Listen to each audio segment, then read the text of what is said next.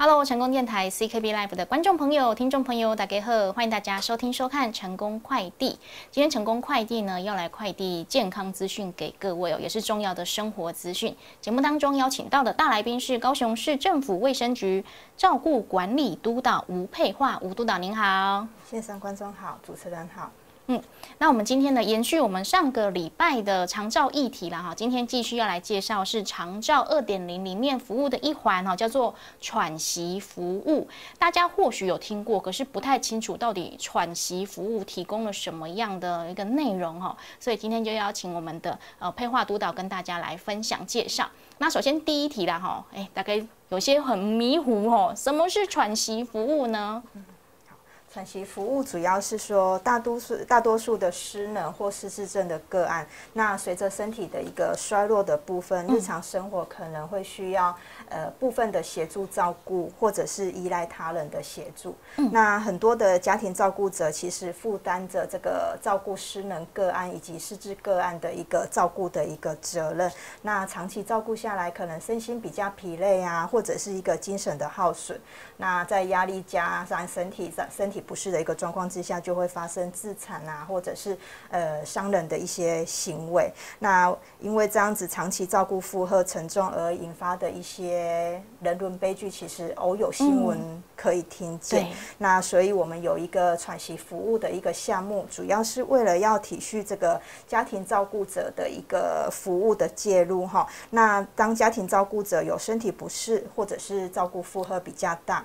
那或者是有事需要外出去办理的时候，都可以申请我们的一个喘息服务。那由我们一个合格训练、训练合格的一个服务员来分担照顾的辛劳。那也让这个家庭照顾者可以有自己的一个时间到外面去喘口气，那抽离这个照顾环境，短暂的休息，那进而去提升照顾品质以及照顾者的个人的生活品质。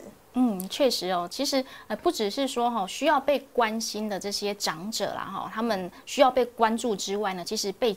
被照顾者跟照顾者同样重要。照顾者他可能是二十四小时都要在这个很很高压、要很专注的哈，在关心我们就是床床上的病人啊，或是身边的这个长者啊哈，所以他们其实压力也是蛮大的。所以适时的哈，这个喘息服务哈，我其实在喘起来哈，啊休几类哈，才可以让我们再回归初心哦，让我们可以诶，可能可以说更有弹性一点哈，再回来这个高压的环境。好，那我们就聊到喘息服务有哪些类型呢？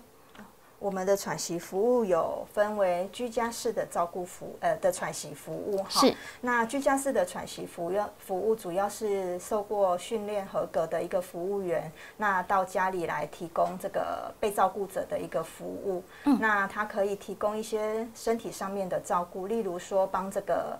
失能的个案哈，协助他洗澡啊，那喂食啊，那甚至就是在室内陪伴他做一些短暂的一个室内的活动，嗯，好，那让这个照顾者可以出去外面就是透透气，然后就是有一个自己的一个小时间，嗯，还有这个居家喘息哦，跟大家报告一下，提供的服务哦，包括了协助如厕啊、洗澡，然后换穿衣服、口腔清洁，还有就是吃饭吃药。翻身拍背，哈，简单的一些动作，哦，可以呃协助他们，就是比较呃日常生活当中哦需要做的这些事情啊。那呃刚刚我们已经私底下跟我们的督导聊过哈。这些事情其实听起来蛮杂的，好像要花一整天呢。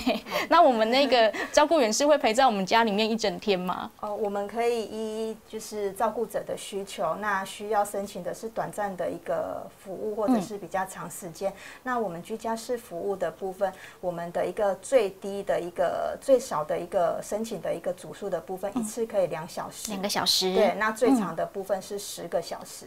在一天之内哦，所以两个小时，比如说我可能需要去跑个银行啊，好，或者是我去诶吃个喜酒啊，我们就可以用两个小时哈，最多十个小时可以来运用。哦，这个是居家式的喘息服务。好，那我们接下来介绍是社区式的，有什么样的内容呢？嗯。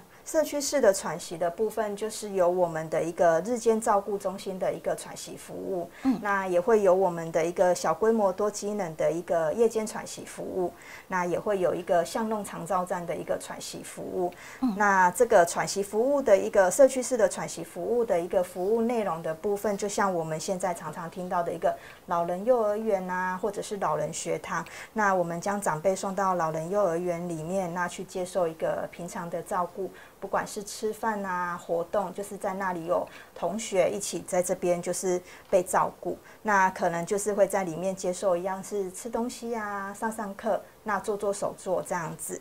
嘿。那其实我们还蛮就是推荐这个日间照顾喘息服务的哈，因为如果有使用日间照顾的个案的话，其实他使用日间照顾喘息的话，他是接受相同的环境，那相同的服务员在自己一个就是幼儿园这边被照顾。嗯，哎，所以说，如果自己的什么身体状况还 OK 的话，其实是建议可以到社区室来接受这些照顾，是可以多交几个好朋友，对对对对哦，可以开拓一下自己的人际关系。那我蛮好奇，就是这个夜间喘息是每天的下午六点钟到隔天的上午八点。哎，这个是提供给可能需要去做大夜班的人吗？还是？呃，这个的部分就是说，其实他这个这个住宿的这个床位是设置在那个日间照顾中心的一个环境里面，它可能设置了有几张床的部分。是。那这个个案的部分，它其实来这个环境的受托的部分，其实它就是一个。本来平常在这边接受老人幼儿园的一个老师啊，就是像服务员的照顾，所以这个环境是他熟悉的。哦，哦，就是不会太陌生。不会，他跟外面的一般的那个安养院啊、护理之家是不同的，又不一样。对，我觉得会比较温暖呐，哈，因为可能日间的时候，哎，好朋友都会回来。对，哎，在晚上我们就在这边休息，然后隔天又是迎接全新的一天，哈。哦，所以这一块大家可以来。哎，如果有需要的话，哈，日间照顾中心，还有夜间喘息，以及巷弄长照站，哈，就是提供给大家来参考。好，那接下来第三个是住宿式的机构。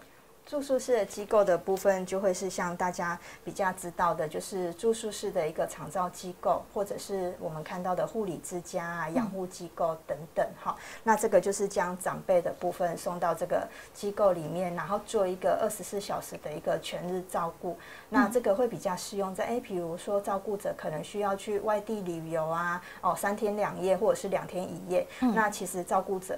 就可以就是比较放心的，就是把个案送到这个机构，让人家做二十四小时的照顾。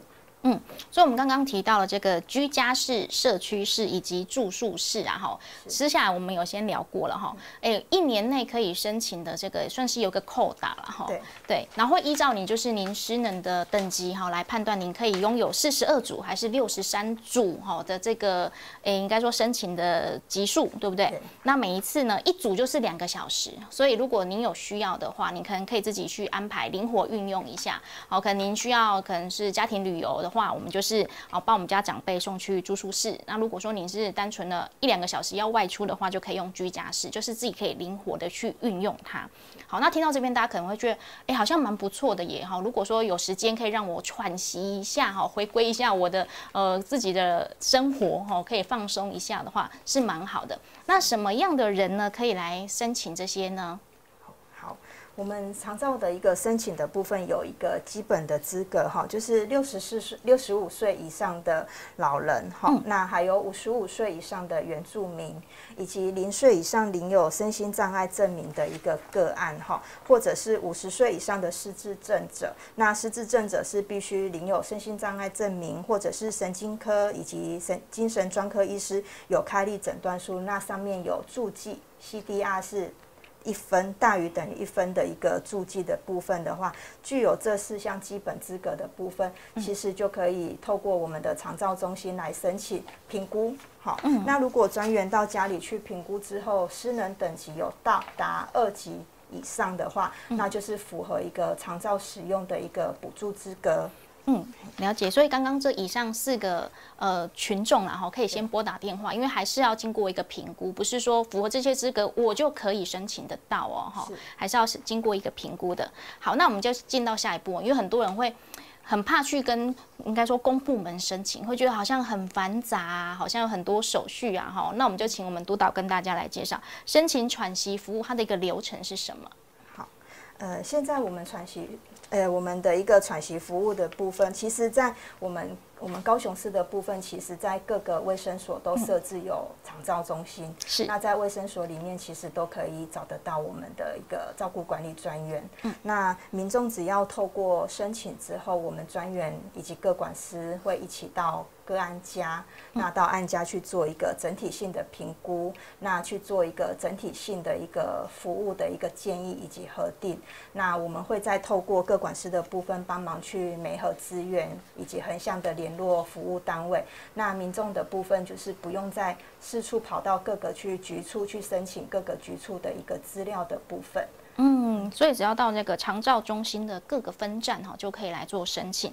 那我们也可以拨打一九六六来做查询，对不对？对。嗯，那如果我要拨打一九六六的话，我应该要准备好哪些资讯呢？哦，只要准备好被照顾者的一个姓名、那身份证，好，那身份证件以及身障。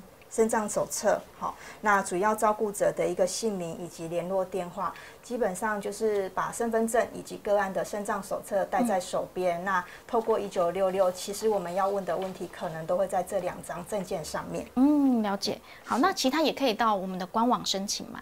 对，可以到官网申请。嗯。官网申请的话，请大家到卫生局设置的高雄市长期照顾中心的官网，哦，就可以线上提出提出申请。哦，那后续呢，就是会有专员跟个案管理员到家中来访视，哦，看看你是哎符合哪一个资格，哈，需要哪一个方案，对不对？对。好，那接下来哈，有一题大家也很好奇哦，如果我家中已经有外佣护看护工的家庭哦，我跟我恰姐得给我垮，那我还可以再申请这个喘息服务吗？是可以申请，还是可以。其实，在一百零七年之后，卫福部就有推动一个扩大外籍看护工使用喘息服务的计划。那主要的目的也是要减轻家庭照顾者的一个负荷，并且保障被照顾者的一个照顾品质。那照聘雇外籍看护工的家庭，如果外刊因故无法协助照顾，例如说外刊需要休假。或者是说外刊会需要有一些定期式的体检，那这些时候可能家里就会没有人去照顾个案，那这个时候就可以透过申请我们的喘息服务，让服务员到家里来协助照顾个案。嗯，哦，其实外佣其实也是需要放假的嘛，哈，他放假的时候可能我们也无力可以照顾哈，可能没有那个专业的技能的话，就可以来申请这一项服务。对，好，那一样这个额度我们可以申请多几天呢？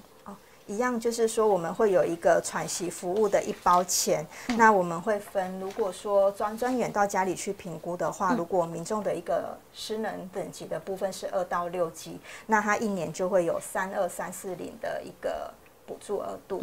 那如果说他的失能等级是七到八级的话，就会有一年会有四八五一零的一个喘息服务的额度。哦，所以每个人会 case by case 哦。